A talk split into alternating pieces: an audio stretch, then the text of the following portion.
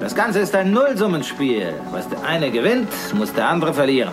Wenn man erst drauf kommt, sobald es im Wall Street Journal steht, wird es mit Sicherheit zu spät sein.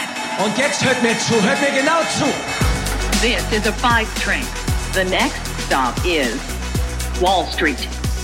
Investment Briefing, das Update von den Finanzmärkten. Hello, hello, willkommen zu einer neuen Folge Investment Briefing. Hier ist Anne Schwed, wie immer mit allen wichtigen News und Infos von der Wall Street. Und ich kann euch sagen, die letzte Woche noch so befürchtete Rezession ist hier irgendwie an uns vorbeigegangen. Vorerst zumindest. Die Angst war ja, dass besonders die Tech-Firmen als erstes anfangen würden zu brückeln, nach den vielen aggressiven Zinserhöhungen der Notenbank und auch nach dem Kollaps der Silicon Valley Bank im abgelaufenen Quartal. Schaut man sich jetzt aber die neuen Bilanzen der Tech-Giganten an, bekommt man genau das gegenteilige Bild. Microsoft, der Google-Mutterkonzern Alphabet und Amazon konnten super vom Cloud-Geschäft profitieren und auch Facebooks Meta kommt besser mit der Schwäche des Werbemarkts klar als erwartet. Entsprechend euphorisch also die Tech-Anleger diese Woche an der Nasdaq in Midtown Manhattan, aber von ausgelassener Partystimmung kann an der Wall Street Downtown nicht die Rede sein. Da richtete sich der Fokus vor allem auf einen Spielverderber, die First Republic Bank. Nach schlechten Quartalszahlen verlor die Aktie diese Woche um mehr als 75 Prozent an Wert und sofort waren wieder alle Ängste da, dass die Bankenkrise doch noch nicht vorbei sein könnte. Ebenso fielen auch die neuen Wirtschaftsdaten nicht so super aus. Die US-Wirtschaft ist im ersten Quartal nur um 1,1 Prozent gewachsen. Analysten hatten deutlich mehr erwartet. Im Quartal davor waren es noch 2,6 Prozent. Umso gespannter deshalb jetzt der Blick auf die anstehende Woche. Da tagt die Notenbank und gibt vielleicht ihre vorerst letzte Zinserhöhung bekannt. Außerdem steht der Arbeitsmarktbericht an mit neuen aufschlussreichen Daten darüber, wie sehr die Zinserhöhungen schon Wirkung zeigen.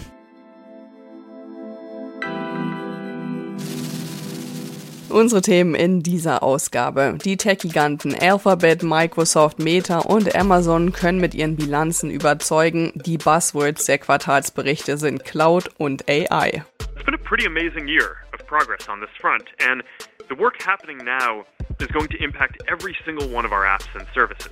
We have the most powerful AI infrastructure and it's being used by our partner OpenAI. Our investments and breakthroughs in AI over the last decade have positioned us well.